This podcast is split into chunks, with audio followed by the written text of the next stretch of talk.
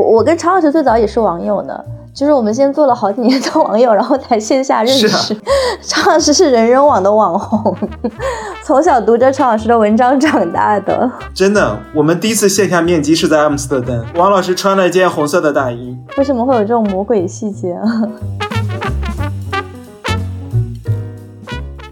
社交网络这样的平台，基于兴趣的平台，其实我觉得是深深的改变了非常年轻时候的我。我其实难以想象自己当时没有。比如在网络上喜欢随便说话，然后写写博客什么的，认识一些志同道合的人。我可能对于世界，对于一种生活方式，就自己如何安排自己的生命的那种方式，可能都未必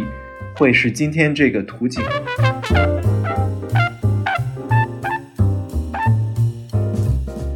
在现有的一种社会的范式下，其实大家把这个亲密关系。或者说对亲密关系的期待过多的放在了一个人身上，或者是一个具体的关系上面，所以因为这种期待和你的现实不匹配，其实反而会导致更多的孤独感。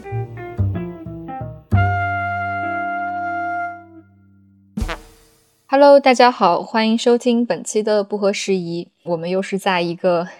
在一个夜晚录制，然后今天晚上是雪夜，庆和孟尝在阿姆斯特丹，晚上我在爱尔兰。然后是一个非常寒冷的夜晚，正好照应了我们今天想要聊的主题吧。十七世纪英国有一个诗人叫约翰多恩，他写到：“没有人是一座孤岛。”这句话大家应该也在社交媒体上有经常看到过。但是好像这句话在最近几年里面变得越来越切合当下的时代精神。它是用来形容人和人之间互相连接的一种状态。但是好像在我们的现代社会当中。很多人常常有一种身处人群之中却倍感孤独的瞬间。那其实这些瞬间应该如何被安放、被理解，也成为了一个挺重要的社会学议题。在当代社会当中的人们有一种既渴望变得亲近，但是又害怕变得亲近，害怕因为亲近而受伤的一种感受。所以很多人最后他选择在精神的荒岛上漂流。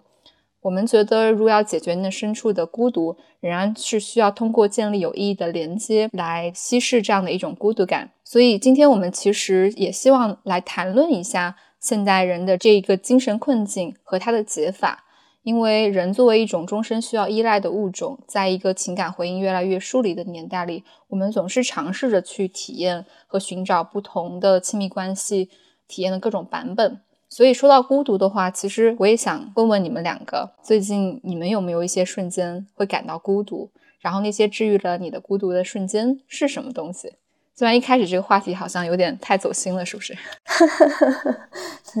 录录播客就好了。感觉这个话题你们都没什么可说的。怎么说呢？展开讲讲。幸福的人还要假装孤独。像今天今天这样，呃，荷兰下午几点就没有太阳，然后特别雨夹雪，然后你感觉外面都是黑的，人人人们都这个穿着厚大衣匆匆的走过的时候，你会感觉到肯定是你跟这个世界有一些有些距离，就你跟外部环境有些距离。所以说，我觉得在这种时刻下，你其实会觉得说你非常需要亲密的对谈或陪伴，或某种感觉到舒服和自己不是跟世界和外界隔离开来的状态，但是。那这种状态，我觉得我在想说，这种孤独其实是反复出现的。问题就在于说，缓解它的方法是瞬时的，比如说某一瞬间跟朋友待在一起，跟朋友进行一场像这样夜晚的聊天，跟朋友喝一杯酒，嗯，打一个电话，还是说或你跟有这个伴侣、爱人陪伴在身边，家人陪伴在身边，还是说一种永顺的、永久性的解决？但是好像。人活在这世界上，那种孤独感是不可解决的。就是咱们之前节目中也反复聊到过，那是一种呃绝对状态。但这种瞬时的解决，我觉得还是还是重要的。这样的一个情感的依赖吧。说到这儿，我其实想到一个不孤独的瞬间，就是通过这样一种连接和和亲密的。互动就是你们还记得去年我们跨年的时候，其实，在亲家不是有很多烟花嘛，就是非常多烟花。今年跨年不知道去谁家看，没有那么那么好的窗户了。然后那时候我记得跨跨年之前，大家说点歌，我当时就想说一定要点一个《明天会更好》。然后当时就跨年的时候，我们都在听《明天会更好》，然后在《明天会更好》的声音中，大家都沉默和感伤了。但是，虽然在一种非常带有这种文化意义上的文化感受上的乡愁或一种失落感中，在那时刻，你感觉是不孤独的，因为你好像共享了某种情感，而那种情感是一种慰藉。所以说，我觉得这样的线下的方式，在跨年跟朋友们聚在一起，大家说哦，明年一定会更好，未来一定会更好的时候，很多不一定是真的，因为我接下来这一年可能并没有我祝愿自己的那么好，但是。我觉得那些时刻是缓解孤独，所以说这说回到我们线下的互动跟朋友的见面重要的。那同时，现在咱们有的一会儿住在荷兰，一会儿可能跑到国内，跑到美国去，就大家在其实，在不同的流动中，你其实也未必总是能够在线下见到。那同时还有，我觉得一点感受是，其实不是所有人都能够在自己的现实生活中遇到特别能聊得来的朋友，无论是兴趣啊、价值观啊、所谓的同温层。那因为我们必须意识到，不是所有人都像我们这样生活在同温层的世界里。有些人可能在自己的环境中，就是没有人可以聊得来，自己的兴趣没有人理解，那可能就要依赖线上的社交。这么想起来，我就我在过去的就是上网以来，从这个成年十八岁上网。开始使用社交媒体以来，我觉得我在无数的这样的社交网络、社交媒体平台中，跟其他人、其他同龄人的连接中找到了很多力量。没有这些力量，我难以想象生活可以走到今天。所以说，我觉得线上线下的孤独可能是一种缓解吧。但是，我觉得孤独是一种日常。嗯，输出了京剧，孤独是一种日常。哎，那庆呢？庆最近应该很少有觉得孤独的时刻吧？嗯，要硬熬也有，情感过于忙碌。没 有，我觉得其实孤独和你是不是事实上是在跟人相处的这个状态，可能也不一定有非常直接的联系。其实我自己最近觉得还比较孤独或者孤单的一个时刻，反而是，嗯，前阵子就是回国，然后在国内的。那两三周时间里吧，其实也是处在一个不停的见家人、见朋友的一个状态当中。但是我自己常常会在那样的一种就是人群陪伴的时刻，会感受到一种，就是有一句歌是这么说的，就是说孤单是一群人的狂欢，狂欢是一群人的孤单。但呃，我当时想说那个感受就是。即使是在人群中，那种孤独的感觉，有时候可能并不一定总是能够得到缓解，甚至还会加剧。特别是当你感受到说你跟对方如此不一样的时刻。我在老家的时候，当时也是跟家人在一起，非常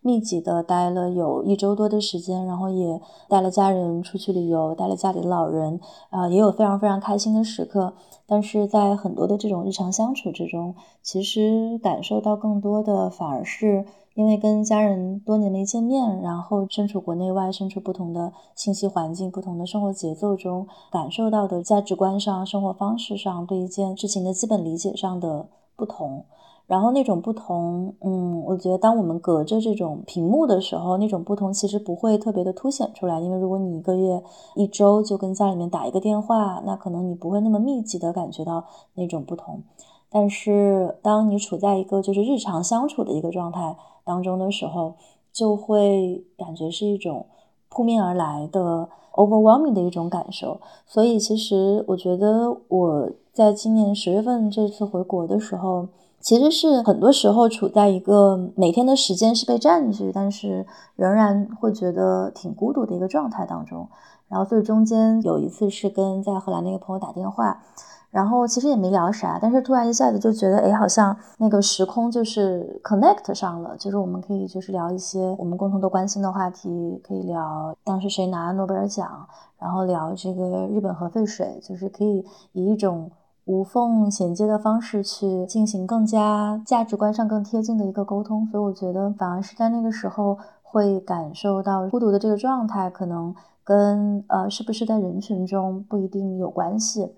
也分享一个最近我觉得还挺不孤独的一个时刻，其实是也是在人群中，但确实是跟一个我完全不认识的一个陌生人。就是我在昨天去看了一场脱口秀演员 Trevor Noah 他的一个活动。Trevor Noah 那可能熟悉我们节目的朋友也知道，他是我自己还挺。喜欢 slash 花痴的一个 脱口秀演员，所以昨天是他在阿姆，他其实是来阿姆领一个奖，然后那个奖呢叫做那个 Erasmus Prize，然后是荷兰皇室每年会颁给这个文艺界的杰出人士的一个表彰。然后在 Trevor 之前，就上一次获奖的这个脱口秀演员或者说喜剧演员吧，是卓别林。所以 Trevor 他的那个类别还挺特别的。于是就昨天在。阿姆就是非常大的那个那个剧院，叫那 Caria 的剧院里面就办了一个活动，然后他跟一个主持人进行了一场对谈。我就感觉就是因为那个剧院在阿姆来说也还比较大，大概可能有个一千人左右吧，然后整个场子都是满的，然后你能感觉到就现场来的所有人都是跟我一样的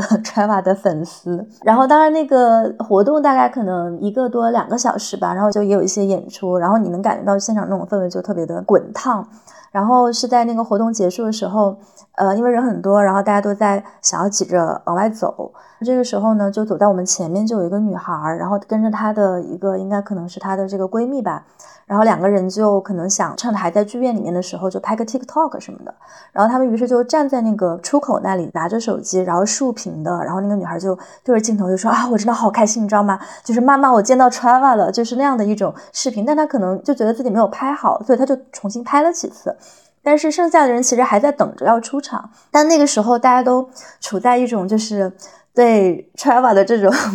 热爱和参加那场活动的兴奋当中，于是所有人都在那等他，等他把那个 TikTok 的那个视频拍到他满意为止，才就是离场。然后所有人都在后面等他。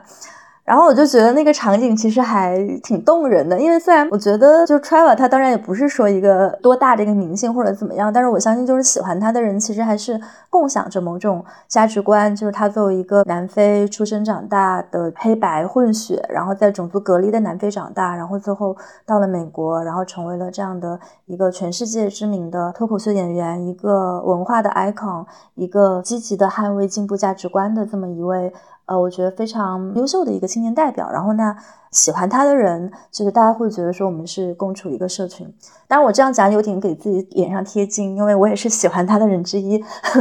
但是。昨天就是一个觉得非常疯狂，然后非常脑残，但是确实就非常快乐的一个追星的时刻，然后就感受到了作为饭圈女孩的快乐，所以我现在非常能够共情，就是饭圈女孩在饭圈就不孤独了，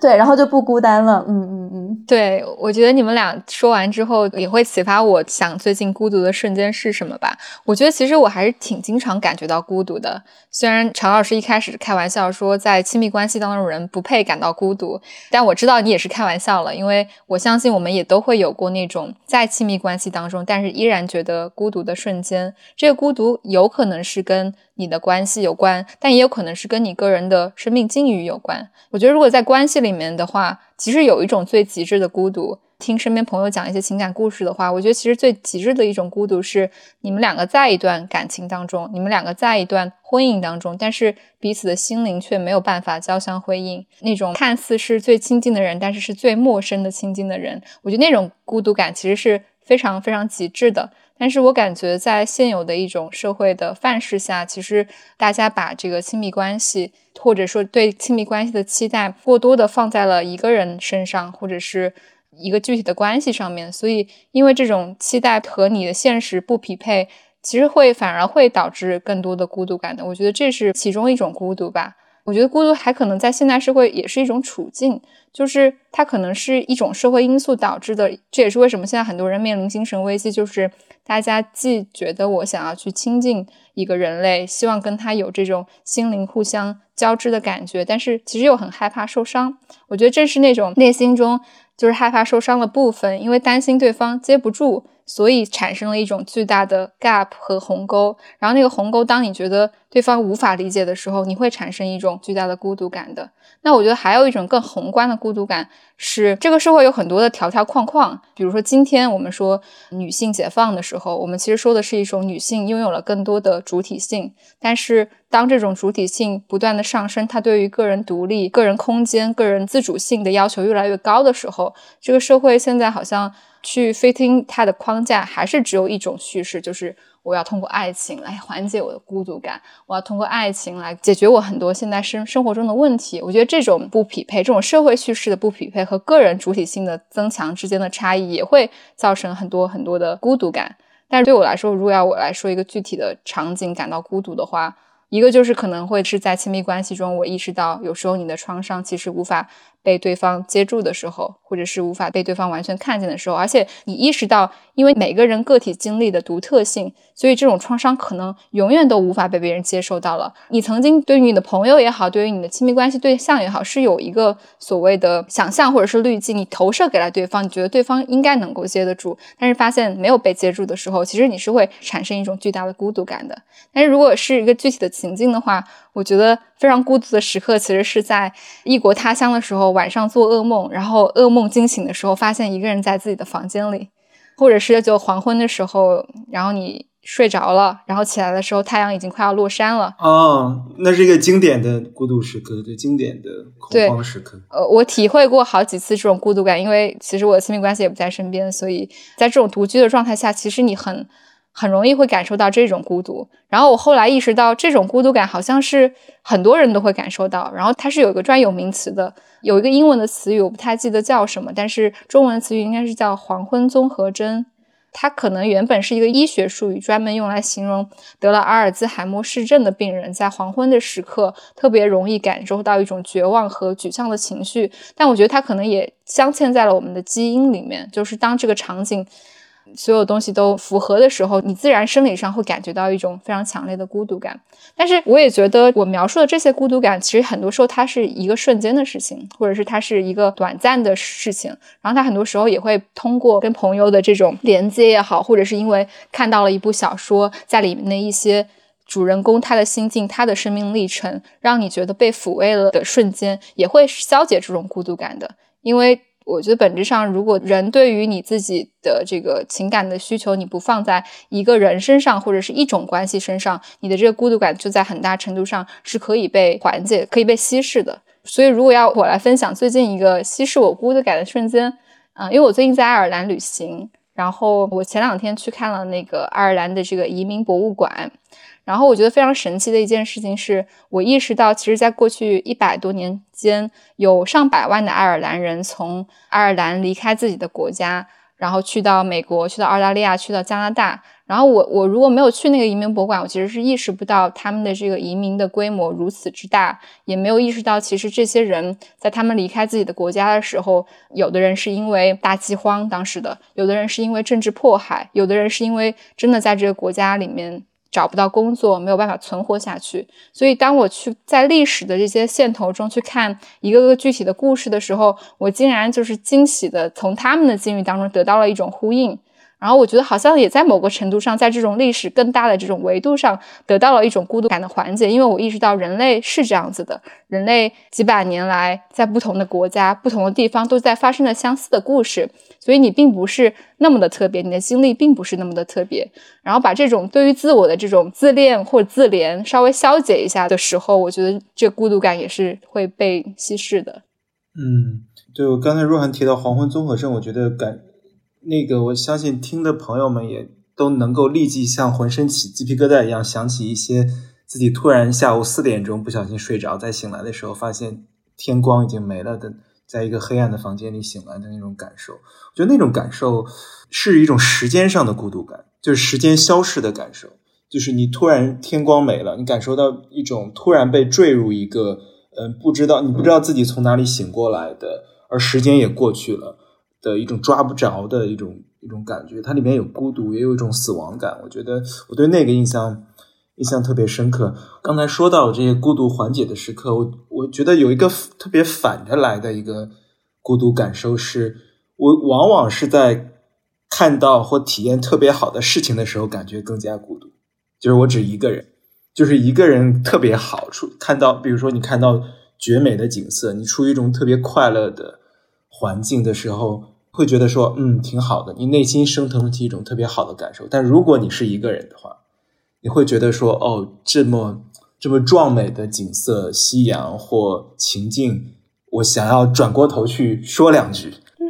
进入了常老师的恨嫁时刻。恰恰是这种时刻，你会你会觉得说，我觉得因为它特别好，因此那种好、那种壮美也好，或快乐。会让你觉得生命特别的渺小，会让你觉得你处于一种渺小中，因为那种快乐和那种壮美过于宏大，过。于有冲击力，你更加觉得哦，生命是如此的小，那你想要就 say something，say something about it，就你说一两句什么，那这时候你不知道一个是否有一个其他生命在你旁边共振这个时刻，但没有的话，那种孤独感是当我们提到这种强烈的孤独感的时候，但就像刚才若涵说的，我们可能往往会把缓解孤独感依赖在熟人身上，或者说亲密的关系、朋友、家人，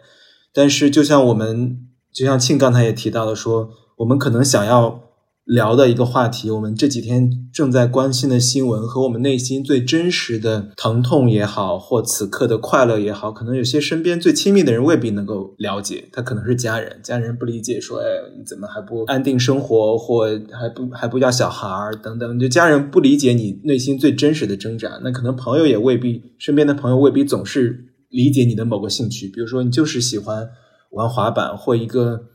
我们说到的，可能一个朋友，他居住在自己的社群中，可能居住在一个非一二线城市的家乡，那他可能想要找到酷儿的社群，那可能就变得更加困难一些。有些时候，这种熟你在熟人身上找不到这种连接，孤独感的消除的时候，可能就要靠呃陌生人，靠社群。那这时候，其实我们就在社交网络上，嗯。通过社交网络去寻找新的连接，因为每个人的朋友和熟人关系都是都是有限的。就像咱们之前会聊到说，为什么我们说不合时宜，是因为每个人在自己的某一个情境里面，可能都感觉到自己特别孤独，自己是不合群、不合时宜的，自己是不被接纳和理解的。那于是呢，社交网络或我们现在所依赖，虽然我们对社交网络有很多批评。但是所依赖的社交网络就可以让我们抵达一些不那么强、不那么深入的关系，但是它可以跟我们的某个瞬时的或当下的或某种兴趣和需求进行匹配。于是，在强关系这种强的深入的连接中，就有这些相对较弱，但是可以更灵活的弱的关系。所以，比如说，我们早期很多人，我们都读过很多文章。早期那些开始会上网的人，怎么在 BBS 上找到彼此？因为那时候其实当时中国能够 access 到互联网的，其实是很少一部分人，跟现在这个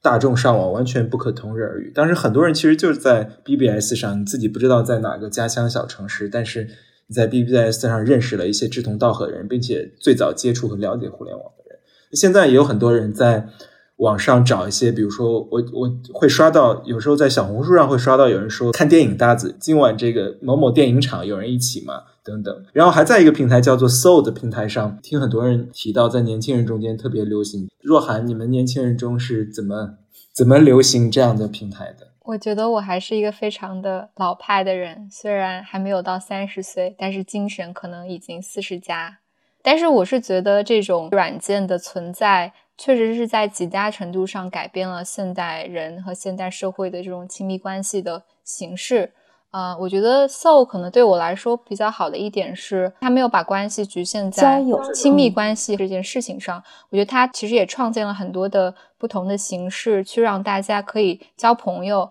可以去成为某个兴趣领域内的搭子，就像你刚刚说的饭搭子、电影搭子也好。啊，我觉得这一点其实恰恰符合了我刚刚说的，如何去消解你在这个社会的孤独感，不能只是依靠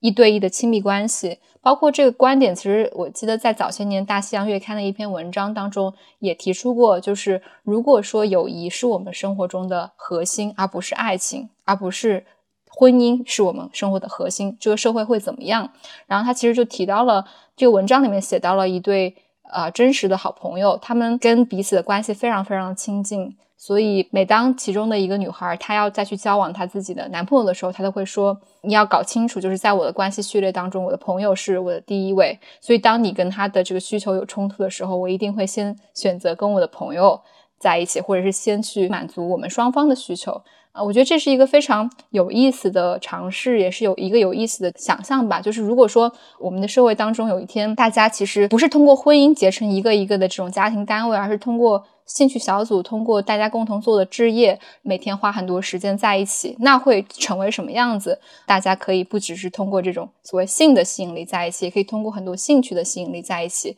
这样的话，其实我觉得是一种更理想化的形态，因为我觉得可能当今的社会把婚姻或者是一对一的关系过于 overrated 了，然后所以也会造成很多人今天的精神困境嘛，就是孤独感也好，因为他们发现哦，本质上我有很多很多的需求，我有想跟人聊书的需求，有人想跟人轻松的一起去看电影的需求，也同时也有这个要跟对方分享我的深度的这个原生家庭 创伤的需求，但是不是所有的需求都是能够在一个人那儿满足的。所以，当你有很多不同的这个所谓的兴趣圈子的时候，你可以在不同的朋友那里去获得这种理解，获得这种支持。比如说，我最近因为在荷兰，然后我可能面对了很多这个在荷兰社会要处理的这个移民的困难。那我就发现很多这样的议题，其实我没有办法跟我的亲密关系伴侣聊，我也没办法跟我的家人聊，但是我可以跟生活在这边的朋友有过类似经历的朋友聊，或者跟我处在同一个人生阶段的朋友聊。那这个时候，我也会觉得，因为跟他们的这种交流，跟他们这种互相交心的对话，让我的孤独感缓解了很多。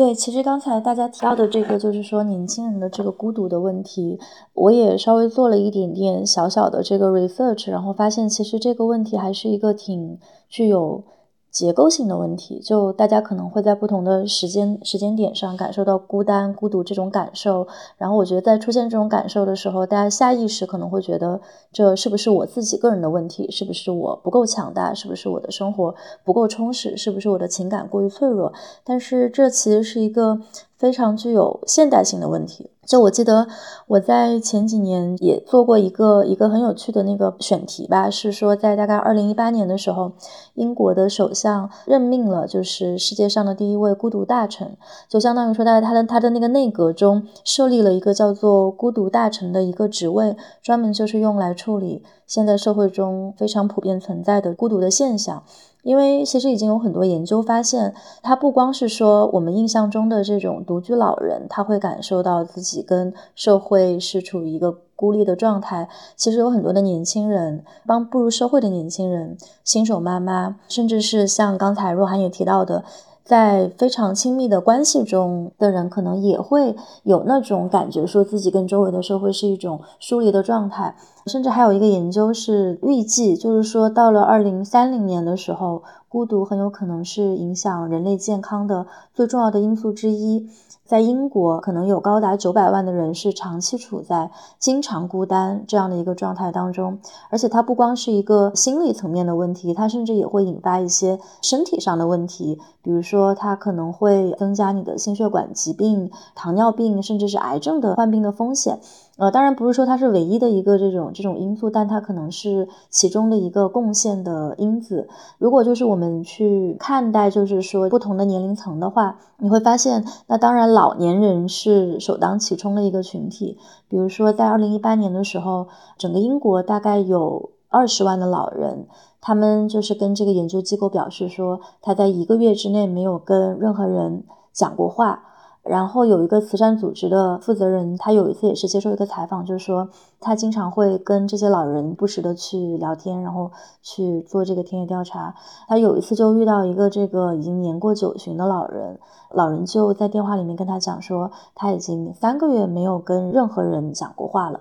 他们生活的一些基本保障可能是有的，就是可以有这种基本的住宅，有基本的食物。但是从情感上来说，他们可能是是非常非常孤单的一个状态。然后这个也并不是一个老年人独有的问题，在英国还有一项研究是说。在那些从十七岁到二十五岁的青少年中，大约有百分之四十多的人曾经因为孤独引发过情绪的问题。这些因为孤独引发过情绪问题的年轻人，他们可以选择的这种渠道其实是是非常非常有限的。因为大家可能会觉得，你作为一个年轻人，你要去上学，你要进入社会，你有无数无数可以跟社会打交道的方式。不管说你是主动的还是被动的，就你是一个就是冉冉上升的星星，你是社会的希望，就是你怎么会孤独？但我觉得我们现在应该正视的这个问题，就是说孤独它确实是一个跨越所有年龄层，甚至是对所有职业、所有生命状态的人都会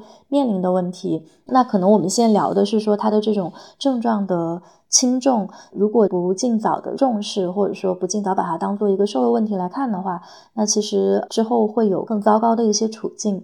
我觉得与此同时，也发现抵抗孤独，甚至是消灭孤独，某种程度上，它也变成了一个产业。那我想，我们今天提到的这种当前科学技术的发达，它其实也提供了很多可以让你去稀释孤独，让你在抵抗孤独的时候，手中有更多工具可用。我觉得，就回到说刚才我们在聊到的具体的这个数字产品。我会很快的想到，就是比如说，在我还是一个年轻，我还是一个 青少年的时候，当时用过的一些数字产品，那他们可能大多数现在都已经不存在了。但是我讲一个大家应该都知道，因为今天其他人还在用，但只是我觉得我们这群人已经不再用了，就是 QQ。我记得我在上小学的时候。那个时候就是刚开始申请一个 QQ 号的时候，非常的兴奋。有一些是班上的朋友，会有自己单独的一个分组，然后还会有一些远方的朋友。然后那些朋友你也不知道是怎么加上的，有一些人可能就通过搜索，或者说在什么贴吧或者说什么聊天室里看到了你。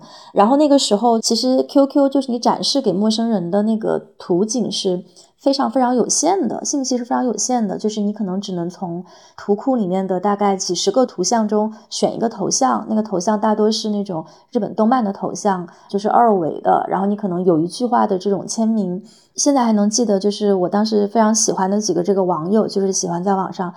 扯淡的几个网友，每当他们那个头像，就是他们开始给我留言，他们那个头像跳动的时候，那种左右摇摆的一个画面，以及就是会伴随着 QQ 的那个特殊的声音，叫做就是那个滴滴滴滴的那个声音，就是会想起那种兴奋的感觉。说回到我们刚才提到的这个社交产品 So，然后我发现它有一个功能，其实跟 QQ 还是有点像，也让我想起当年 QQ 的产品的设计，就是它其实。会不要求你上传真实的头像。对我来说，那可能一方面是让我想起了，就是当年在使用 QQ 的时候很怀旧的一个感觉，就是你并不知道说背后到底是谁，他长什么样子。但是这个东西似乎也没有那么重要，因为我们在乎的是说我们在线上建立起的这种连接，并不一定就是马上说要导向说线下的见面。我记得当时我的一个网友，大概是在一个什么东北一个什么小镇里，然后然后那个时候经常给我就讲他们那下雪的。样子，但是我到现在我也一直不知道它长什么样子。然后另一个，我觉得这样的一个设计，其实是对于我们这样的一个 introvert，就对我们这样内向者来说，我们这样的内向者，我们这样的我们这样的内向者来说，我们这样让 i 人怎么活呀？我们 E 人不要抢占 i 人仅有的生存空间了。但是我我但是我确实会发现，我现在是有一个有一个趋势，就是在所有那个能。不用真实照片的场合，我都会选择就是不用真实照片。我也不知道这是一种什么样的心态。如果听众中听众朋友们有类似心态的，也可以留个言，让我们这种人不要觉得太孤单。但是我真的觉得，就是他不需要说你要上传一个自己真实头像，这事儿对我来说是一个比较大的一个 relief。对，那当然像常老师这样的交际花，这个社交产品达人。就是总是上传真实头像是吗？好的，一定要上传那种就穿着西装，然后正儿八经坐在面前，然后还双手交叉，然后靠在腿上的那个照片。是因为我就那一张照片。小鹿般的眼神，小鹿般的眼神。对，如果对我们这种没有小鹿般的眼神的人来说，这种场合就会变成一个对，真的是非常巨大的社交上的压力。对我之前也挺好奇，说到这，我赶紧把黑我的话题引开。就是你说到这个不用不用上传这个真实头像的时候，因为我之前没有用过 Soul，我在想说，哎，这怎么怎么玩呢？就是没有头像怎么怎么玩呢？但我发现他会用一些年轻人比较喜欢的，比如说一些标签啊，包括心理测试，这样可以让你帮助你，就是 soul 嘛，灵魂嘛，就是他认为可以可以抵达你的价值观、兴趣，你通过这个来进行匹配和。和连接，他就会问你几道题，灵魂鉴定题，帮你找到 soul mate。我觉得其实它中间有一些这个所谓的筛选的问题，来帮你快速的匹配到志同道合的人，还是有一点道理的吧。因为最近不是很流行那个 MBTI 测试嘛，大家就是最近不知道怎么回事，见见个面或者是网上破个冰，都要先问一下你的十六型人格是什么。嗯，我觉得这可能也反映着一种趋势，就是。当然，大家并不一定会以以这个为最终的依据，说我就通过这个来判定我应该找一个什么样子的呃朋友或者是什么样子的伴侣。但是这可能是一个可以快速的帮你进行筛选、帮你缩小范围的一个小小的工具。哎，你们的 MBTI 是啥来着？我好像我们都好像都没有 check。对我们俩，我们三个从来没有聊过这个事儿。然后就做了这么久的朋友，可能今天这个聊完之后发现其实不合适，发现八八字不合。我是 ENFJ，你不是假装爱人吗？我从来没有假装过爱人，我从来都是告诉你们两个给爱人留一点空间，艺人就不要假装爱人了。像常常老师这种，就是晚上吃完饭还要去跟人强行社交两小时喝酒的人，绝对不是爱人。他都是被迫被迫。你是爱人，我是爱人呀。若然是庆是爱人，我真的是爱人。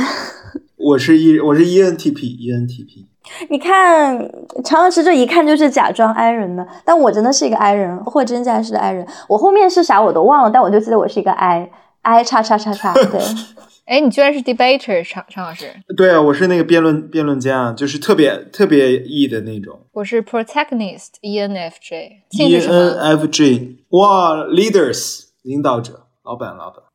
管是老板，一切都有迹可循，是不是？发现突然，哦，这个测试好准啊！还是要通过这种测试来筛选一下合作的伙伴，是吧？对，我这里有个表，呃，庆是啥来着？忘了。因为我记得我测了好像两次，然后两次出来那个结果也不一样，就是但是那个 I 是一样的。我在测的过程中就有一点 impatient，然后我还就想啊，赶紧快测完，我就点点点点点，然后最后点到最后就是点了两次，然后都是 I，所以我现在对于我我其他是什么我也记不得，但是我对于我是 I 这个事情，而且现在是不是有一种如果自己是 I 人就会比较酷的感觉，所以 E 人也想当 I 人？没有，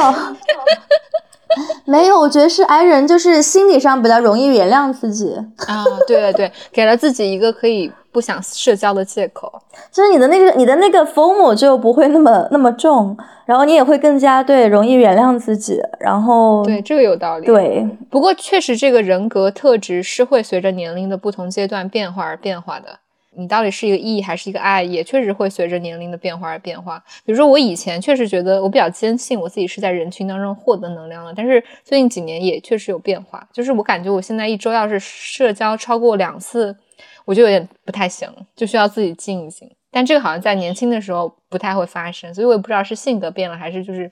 身体不太行了。我觉得我的一个感受是，我现在对于我觉得社交的定义也会发生变化，因为有一些，比如说有一些有一些朋友，我觉得就是会待着就很舒服，然后你待着就会获得获得能量的。但是大多数的人可能不是。我觉得我在刚开始，比如说刚开始做记者的时候。我最近跟人说我是 I 人，大家都觉得很惊讶，说那你怎么做记者？我说也许我做记者就是因为意识到了自己是个 I 人，然后想突破一下自己。但是我现在就回想起我在入行前几年的时候，那个时候比如说也会去一些这种行业聚会什么的，就是那种巨大的 conference，然后去到了现场，我就发现我最后就是那个默默地坐在角落吃零食，然后就蹭一蹭会议午餐，然后除此之外就完全不想去社交的人。我觉得让我去迈出那一步，去跟人，比如说在一个小桌子上，然后去搭讪，说：“哎，你今天怎么样呀？”那样的东西，我感觉又被黑了。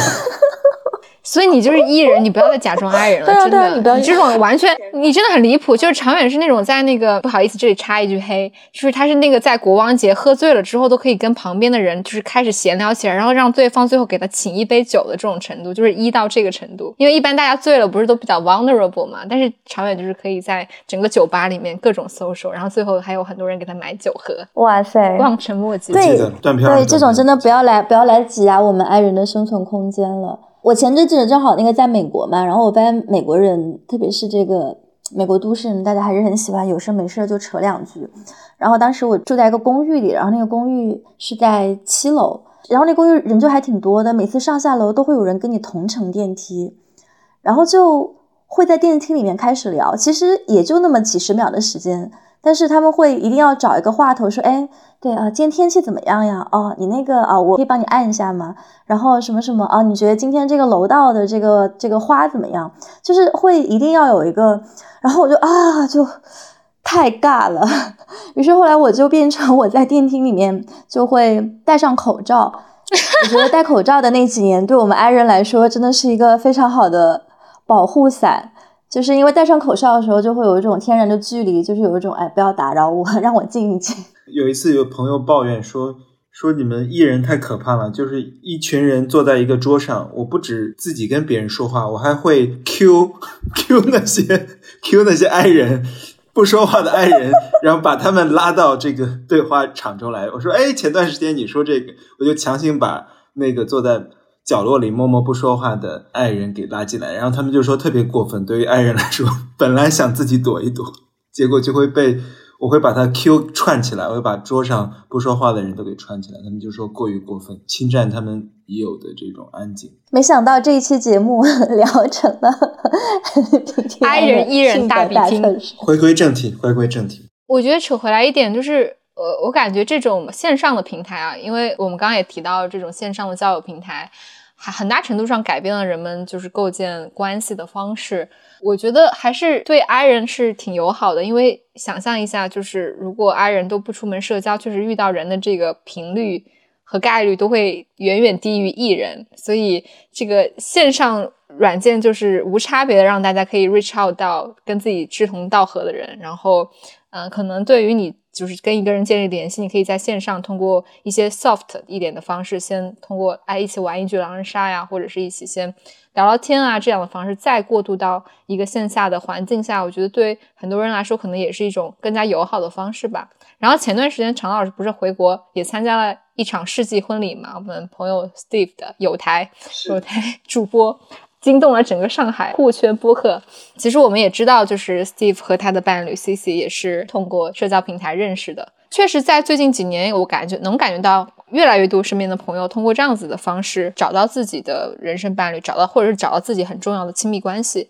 这还是一个我觉得在十年前可能大家觉得有一些耻感的事情，但在最近几年，大家越来越接受这是一种非常正常的帮我们抵达一种关系的方式。嗯，在欧洲这边，朋友大家都是。大家都是坦坦荡荡说的，就是或者说大家不是坦坦荡，大家从一开始就觉得它非常正常。对，我觉得也是因为在国外的这个兴起的时间其实很早。我看美国之前有个调查显示，在今天其实有百分之七十还是百分之六十的美国人在进入婚姻了之后，他们婚姻中的伴侣是通过这个 dating app 找到的，所以对于他们来说也是一个更加常见的事情了。对，其实我相信有些朋友听到，可能在网络上或身边的人可能在搜上找到。找到伴侣或亲密关系，就是毋庸讳言，是因为我觉得这个没有没有必要回避。当我们提到一个社交平台的时候，它不管它是纯粹的用来 dating 寻找亲密关系的，还是说它是一个基于兴趣的社群平台，它是一个豆瓣小组，是一个 soul 上面的基于兴趣的社群，你在里面，无论你的动机或你最终的结果，你都可能遇到特别聊得来的人，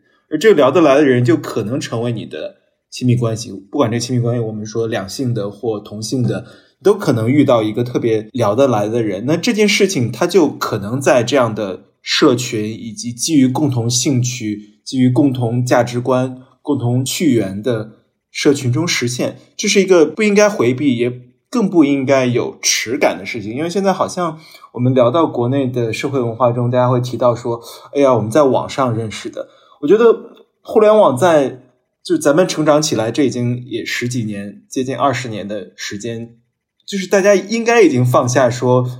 我们已经没有办法离开互联网的生活了。我们当然要反思互联网的过度，或我们生活中是不是一切都互联网中出现的一些其他的社会现象。但是我们已经没有办法摆脱互联网进行日常生活中的实践和交流了。这种交流包含了互联网的交流，包含了购物、消费等等一整套的生活方式。所以，那在互联网上认识一个人、一个朋友特别聊得来，后来这个朋友成为了一个亲密关系，这件事情难道我们应该为之感到奇异或奇怪？我觉得这样的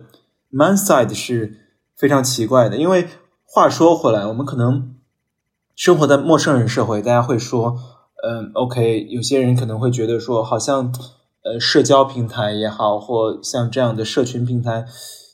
几率太低，因为你可能刷刷到一个人，可能也没聊几句，然后这个这个对对话就冷下去了。我相信很多是用平台来进行社交或寻找亲密关系的朋友都感受到的，就是效率不高。我想，我想提出 argue 的，恰恰是。我们就是在陌生人社会才需要类似这样的，无论是基于兴趣还是基于基于目标的平台，来提高我们遇到 soul mate 的概率，因为这就是一个概率逻辑。因为在我们日常生活中，概率更低。我我跟常老师最早也是网友呢，就是我们先做了好几年的网友，然后才线下认识。你们分享的这个故事，我都不知道这个故事。真的，我们第一次线下面基是在阿姆斯特丹。王老师，王老师穿了一件红色的大衣。常老师是人人网的网红。从小读着陈老师的文章长大的。我跟庆是认识了，在网上认识好几年，然后后来才在荷兰阿姆斯特丹线下第一次福禄餐厅中餐馆呃面基的。王老师那天还穿了件红色的红色的这种大衣，并且天气跟现在的季节一样差，估计也是冬天。为什么会有这种魔鬼细节啊？对，其实这么说，我们应该真的都应该感谢线上交友，因为我意识到我能认识你们两个。是因为，首先是因为我认识孟尝，但是我认识孟尝是因为我认识思聪，而我认识思聪也是因为我们是网友。那最早也是因为 看着他的文章 长大，然后因为有有共同的志趣和共同的关注的话题，所以我觉得我打破了我生活中的这个圈层，认识到了原本不在我圈层里的朋友。然后也因为这样子的所谓的涟漪效应，你找到了你跟志同道合的那个圈层，所以我非常开心。我现在拥有我身边的这些朋友，我觉得有时候我伴侣都会很羡慕，说哇，你身边为什么有这么多志同道合的朋友？但我意识到，其实这个应该要感谢互联网，让你不用在你的身边的那一亩三分地做选择。它其实也给了我们一种很大程度上空间的可能性、自由的可能性。你可以跟。呃，十万八千里之外的朋友发生连接，然后也因为这个连接，你们让一种网上的情谊变成一种现实的情谊，这个还是挺美好的一件事情。哎，那那你们觉得，比如说对于说这种从软件上认识，最后在一起，甚至走向婚姻的情侣，比如说在我们的文化中，好像仍然还是会有一点点的这种耻感，就是说不想去提到说我们是最早在网上认识的。你觉得这种耻感是是从哪里来的？我觉得我们的文化很奇怪，就是大家在相亲角举块牌，说我要求你从什么九八五毕业，然后在大厂工作，然后要求你在上海有一套房，就不会觉得有耻感，就觉得在这个社会上是如此正当的一件事。但是在约会软件上交一个友，就会觉得有耻感。我觉得也是我们的文化是先需要反思一下。这是个很好的判断，我也我也完全无法理解。你像我们的就是朋友，刚才我们提到的世纪婚礼，我们在现场都收到一种。呃，震荡都觉得说，嗯，人还是应该结婚。就这些，说到一些保守主义的鸡汤，情感的共鸣。两位朋友都是，他们都半开玩笑，半非常自然的，就是说，他们就是在约会平台上认识的，并且认识之后就线下第一次见面，并且 C C 在讲到，在他们的誓言誓词中讲到了他们第一次线下见面的场景，就是在社交平台上认识了。然后他在自己的誓词中提到说。他们见面的时刻，他站在马路的这一边，然后 Steve 站在马路的另一边。当他走向他的时候，还不知道他将走向自己一生的爱人，就是哦，救命啊！也就是说，这是一个可能在我们的社交文化、社会文化中，你会觉得说，哦，在社交媒体上怎么出去见网友了？对对，见网友也没有什么 serious。但是当他是最终抵达的结果的时候，你听到的是非常非常浪漫和动人的时刻。我在马路的这边走向你，但是我想说，就像若涵刚才说的那个点，我觉得非常好。你在一个人民公园相亲角这样的地方，你觉得认识一个陌生人，然后你把一些自己像像这个动物一样的标签贴上去，然后说我是这样的，然后想找到一个什么人，最终你可能呃拉真的在那边拉到一个什么，在上海认识一个人，在某个单位工作，然后你们就在一起了。这种浪漫度就高于在社交媒体上，我觉得远远无法。无法相比，这个大家可能是有些时候是非常不公正的给予社交平台的评价，就觉得不靠谱，这个概率低，成功率低。但想想你在现实生活的概率，社交媒体已经高度的、大大的提升了。你的概率和你 reach 的范围。来，常老师要不要分享一下你在社交平台上的这个交友的愉悦的体验？我觉得 so far 你应该还是这个体验最丰富的。我们我们俩加起来应该也没有你多。太惨了，我我当然我我必须要必须要觉得说是，我觉得效率是很低，但是比现实生活高。而且我觉得有一个点必须要承认，就是今天我们的这个生活状态已经。远远跟这个几十年前不一样了。几十年前，很多人他的这个移动的机会和能力是有限的，很多人一辈子就生活在十公里半径之内的这个村庄里面，也没有太多的机会去探索外面的世界。但我觉得今天我们这一代年轻人，大家的生活圈子发生了剧烈的变化。有可能你大学是在这个城市，但是你工作是在两千公里之外的城市，甚至是在几万公里之外的另外一个国家。在这样的情况下，你总是不断的在。往前走，你的友谊其实也在不断的迭代更新，那你的亲密关系同样也是如此。所以在这样的情况下，大家要找到一种关系去填补你在一个一个新的环境下生活的孤独感。我是我的确是觉得线上的交友平台是一个非常好的好的途径，可以帮你快速的去筛选一些人。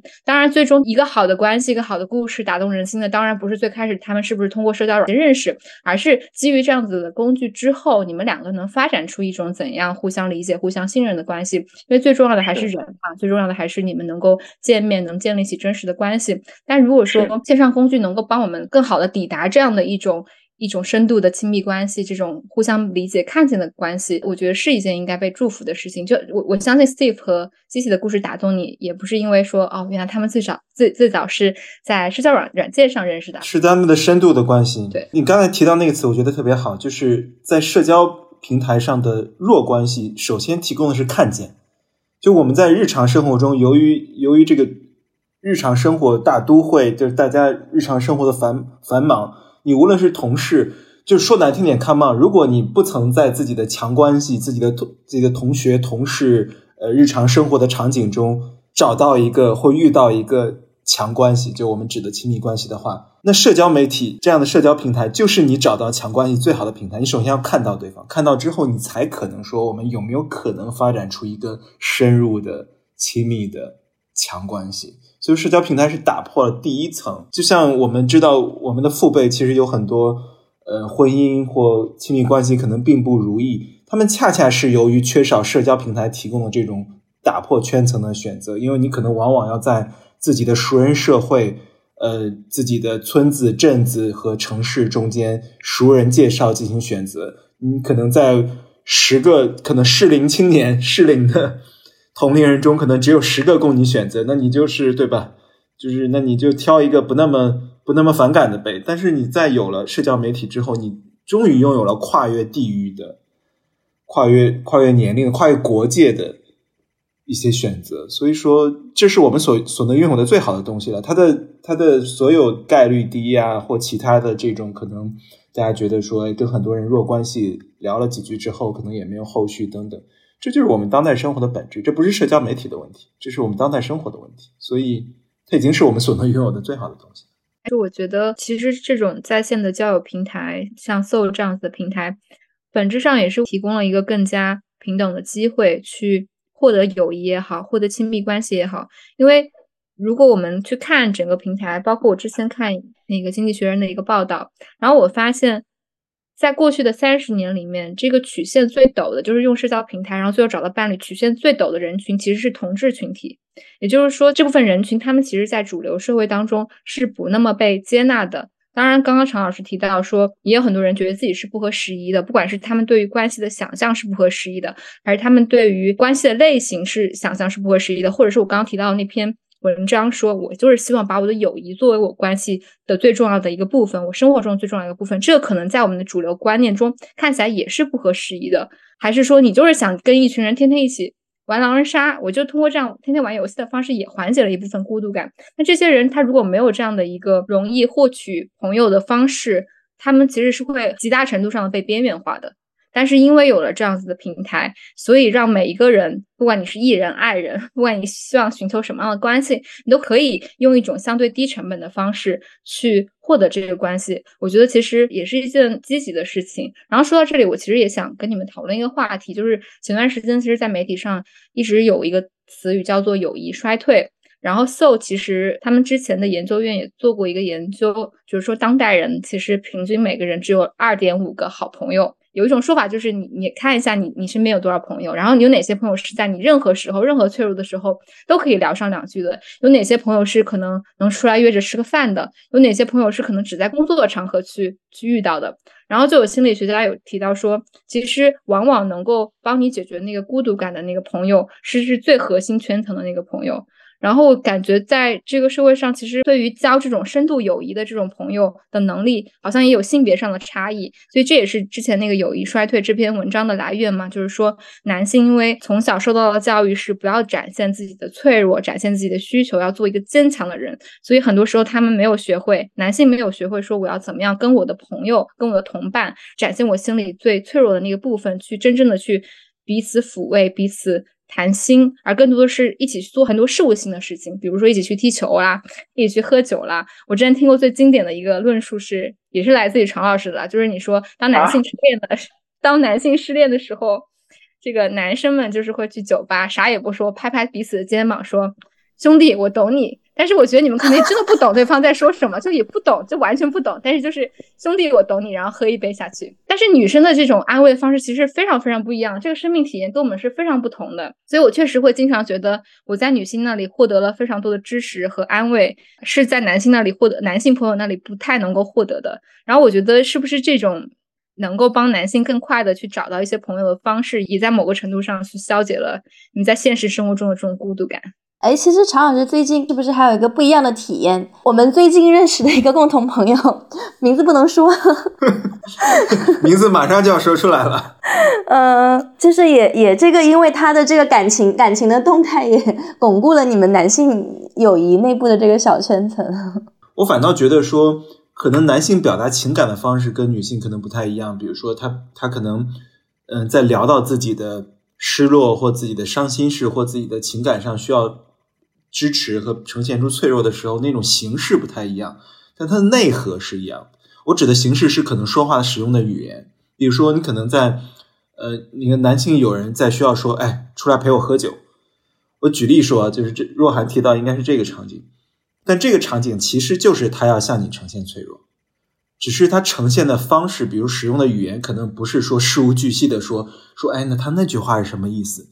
但是我不得不说的是，现在也说。所以说，我觉得一是时代变了，就是男性也意识到呈现脆弱或关注自己的情绪和感受是对自己好，或者说是自己可以去享有的一个关爱自己情绪的权利吧。所以说，在之前那种粗比较粗糙的，就是呃说，哎，兄弟没事儿，喝喝喝，啥也别说了，都在酒里。我觉得这种其实是我们对于。更前现代的兄弟会式的这样一种男性友谊、男性社交方式的一种记忆，但其实现代就更现代的社会，包括现在的至少我们这新的世代两代人中，我觉得我蛮经常跟男性朋友聊他们的他们的挫败和他们的呃伤痕的，所以说我恰恰想要提出一个可能相反的一个。一个观察和一个体会，我觉得恰恰是男性之间不怎么聊生活上的变动，比如说，哎，最近什么，就是大家聊到彼此生活的变化的时候，可能两句话带过，但恰恰是聊到特别重要的情感，这种情感关系到可能自己的事业、自己跟父母的关系，还有自己跟伴侣的，或自己可能在这种亲密关系中感受到东西，男性聊的非常之多。所以我觉得事情事情在变化，而我觉得还有一种是，还有一种感受，就是我作为参与者，我觉得当你聊到这时候的时候，你其实感觉到一种很大的释放。就是我不是这次去上海，我们参加完 Steve 婚礼之后，我们几个男的都感觉到受到情感的激荡和对于这种爱的信仰的冲击，于是就五个男的又深夜在 Steve 的节目上聊了一期节目，专于聊爱，就是五个男的在深夜十二点多坐在一起。聊情感，并且这个听来可能大家会觉得挺好笑的，就是全男的，听上去挺可怕的。但是我们在聊的时候，其实是一种巨大的疗愈。就比如说你这哥们儿聊的时候，我们是聊具体大家都共同经历的那个事儿，就经历了 Steve 那个现场，觉得就说，哎，为啥好想结婚哦？就是这种，大家都聊一下为什么如此想结婚，并且会发现男的聊这些并不违和，并且那个节目聊完之后，我发现好几个朋友，就是我现实生活中认识的朋友来给我发消息说，说他们有一种奇异又觉得好笑又奇异的感受，就是听。全是男的来聊这个，并且我呼吁，其实更多的这样的友谊，就是大家就是聊聊你你觉得男的不行，就是男的自己也觉得自己不行的这样的情境和烦心事儿吧？怎么？为什么我分手了？为什么我离婚了？为什么？为什么他这么对我？为什么我总是搞不定这些事？就大家就是聊聊这些挫败、这些失败的这些囧的。就是我在参加完受到世纪婚礼的激励和鼓舞之后呢，就沿着前两天跟庆吃饭的时候。也聊到说，我现在就是其实是个绝对的保守主义者。我觉得，当我们聊到年轻人的当代的孤独，以及我们需要弱关系、强关系、亲密关系、基于性器的关系的时候，我的一个非常保守的观点现在是，我认为人的根基还是需要强关系，就人要首先有强关系。就这里我也是非常跌位的。我认为年轻人在自己年轻的时候，虽然世界有无限的好奇，有无数的基于兴趣的拓展探索，但是强关系是重要的。我这里强关系不是指你一定要有个伴侣，因为对吧？很多人没有像在座的二位一样那么好的运气，拥有一个非常好的强关系、亲密关系。但是这种亲密关系可能来自于你的好朋友，可能来自于你的家人。我想说的是，强关系是非常重要的根基，这会让你在感受上，在你探索世界，再去跟外界进行更多元的连接的时候，不至于像像浮萍一样是飘荡着的。我想这其实也扣到今天聊的题，就是这会让你的孤独感更少一点。这不意味着你的孤独就消失了，就完全被缓解了，而是说你有一个大体的稳定的亲密感受。我们需要跟其他的年轻人，跟其他的同温层也好。或兴基于兴趣的社群也好，找到我们连接和相互认同的方式。于是，我认为是一个是基础，一个是多元。在这样的一个体系之下，没有解决方案。我们生活在现代社会，我们所面临的种种的状况，没有根本的解决方案，对吗？我们聊到说，我们之前聊过无数次存在主义危机等等，它是无解的，它没有终极的解决方案。但我刚才提的是，我们是不是在一个强关系为基础、弱关系为多元辅助的这样一个结构中？可以给我们一个大体上感觉到慰藉的消除，尽可能消除孤独感的支撑。只是我刚才为什么从那个聊到这里，是我现在经过这些年的，也是对自己的反思。我其实更强的认识到，在有亲密的、深入的强关系基础上，再去扩展多元的。浅关系其实是一个比较理想的结构，这是我非常个人的也非常真诚的一个感受和经验吧，或者说反思。嗯，首先啦，我不觉得强关系是生活当中很重要的一个需求，是一种保守。我觉得保守的是你认为强关系就必须是亲密关系，或者你保守是认为强关系就必须是一对一的关系。我觉得这是一种保守。任何人一定在这个世界上。是需要亲密关系的，但如果你认为抵达这种关系的方式只有一种，那就是进入这个世界的主流叙事，结婚，拥有一个家庭。那我觉得这个是，这是一种保守，这个也是愧对了你过去十年的对于世界的探索，就可以说探索的 没有任何的结果。乔老师已经中枪中成筛子了，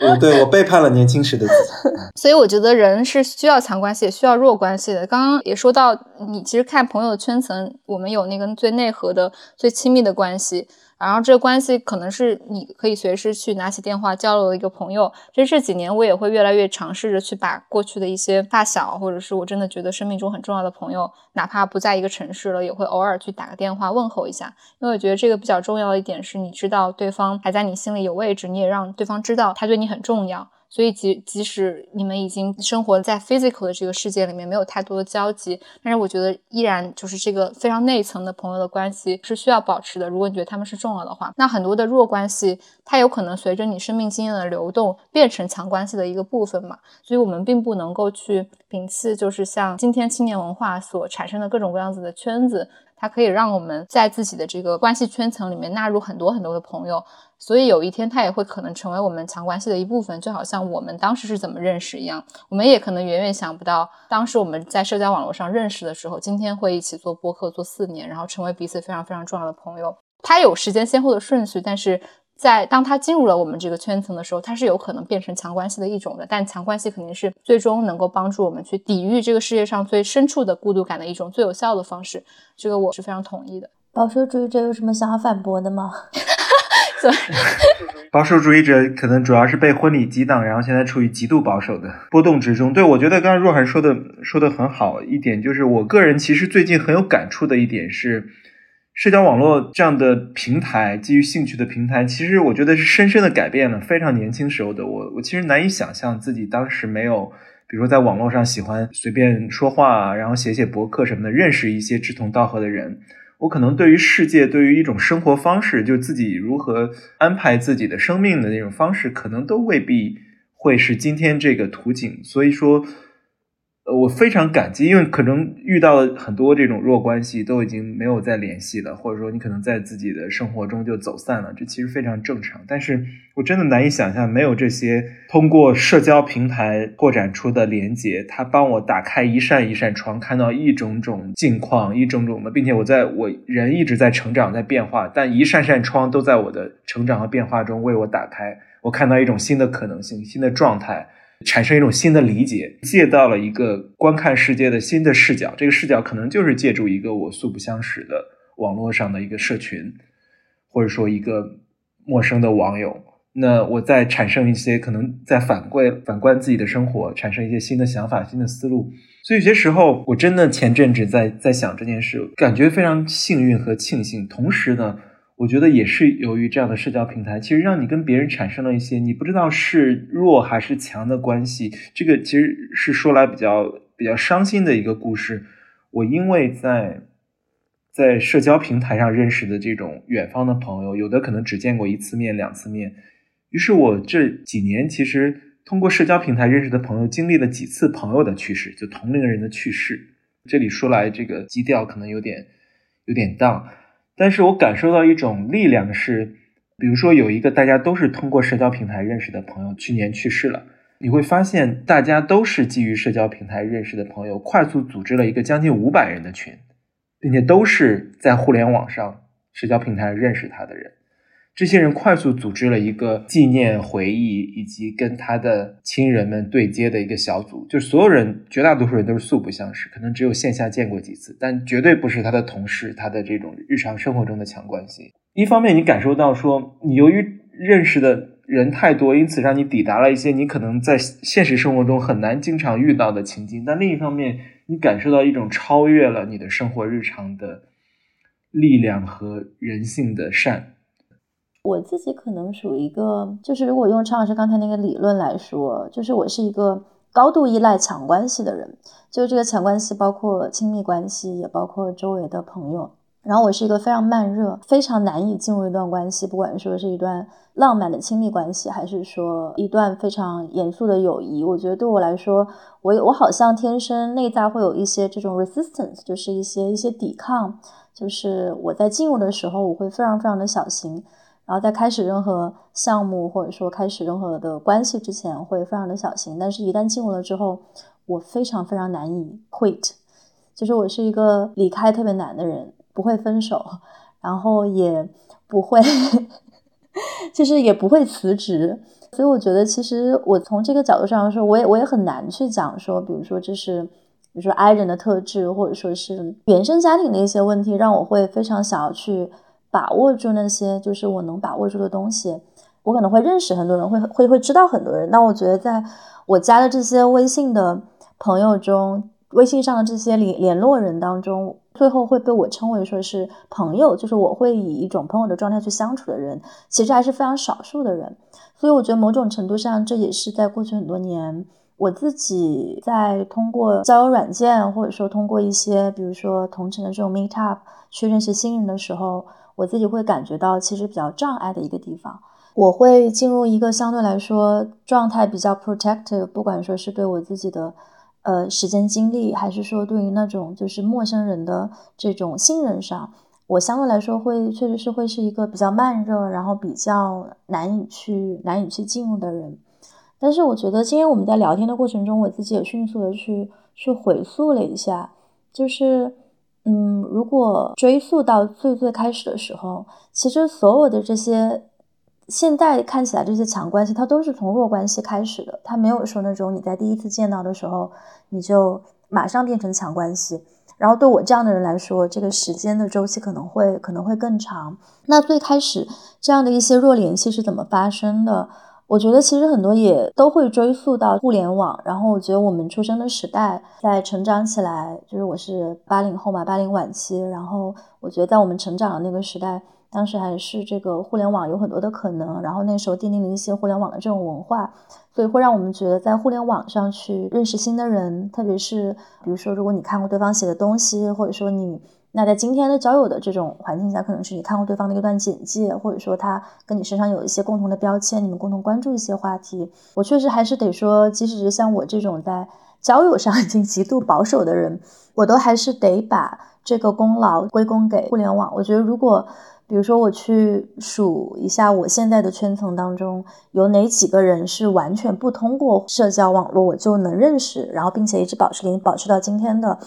我觉得数量真的特别特别特别的有限。如果再回到就是现在我们今天在聊的这个话题上来说，我觉得其实不管说你今天的这种生活状态呈现的是一种什么样的状态，你是一个 I 人还是一个 E 人，你生活中更是强关系为主还是弱关系为主？我都会觉得这些关系在这些互动开始发生的那个瞬间，我们是需要就是给自己提供更多一点的通道，更多一点的渠道。那今天当然这个科技的发达给我们提供了这样的一些可能性。当然一方面我觉得肯定也需要反思，就是说现在数字媒体技术、社交社交网络可能它在。加强了人的连接的同时，某某种程度上，其实也导致了，比如说你跟所谓的这种附近的一个疏离。那这个我觉得也是一个我们不需要去回避的问题。我觉得在这样的一个框架下，我们可以想的就是说，怎么样能够让它帮助我们达到就是我们想达到的地方，然后同时不关掉我们在现实中的这些可能性吧。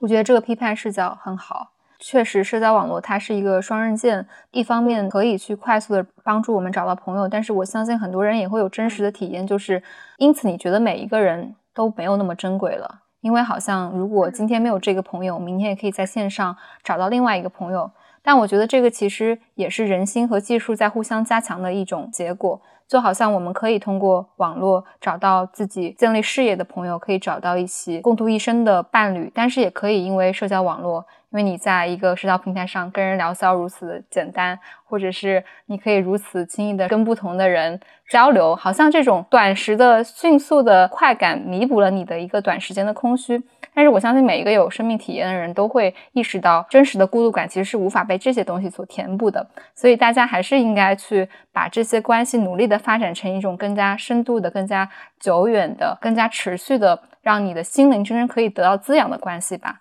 所以它其实并不在于技术本身，或者是社交网络本身有利或弊，而是它如何跟我们的人心、人心的这些弱点互相加强，或者是互相的去产生一种抵御的作用。如果你愿意让你觉得值得的朋友变成你深度的关系的话，你需要去付出努力，你需要跟他创造见面的机会，你需要跟他花时间。这个可能是人类历史上从来都没有变过的道理。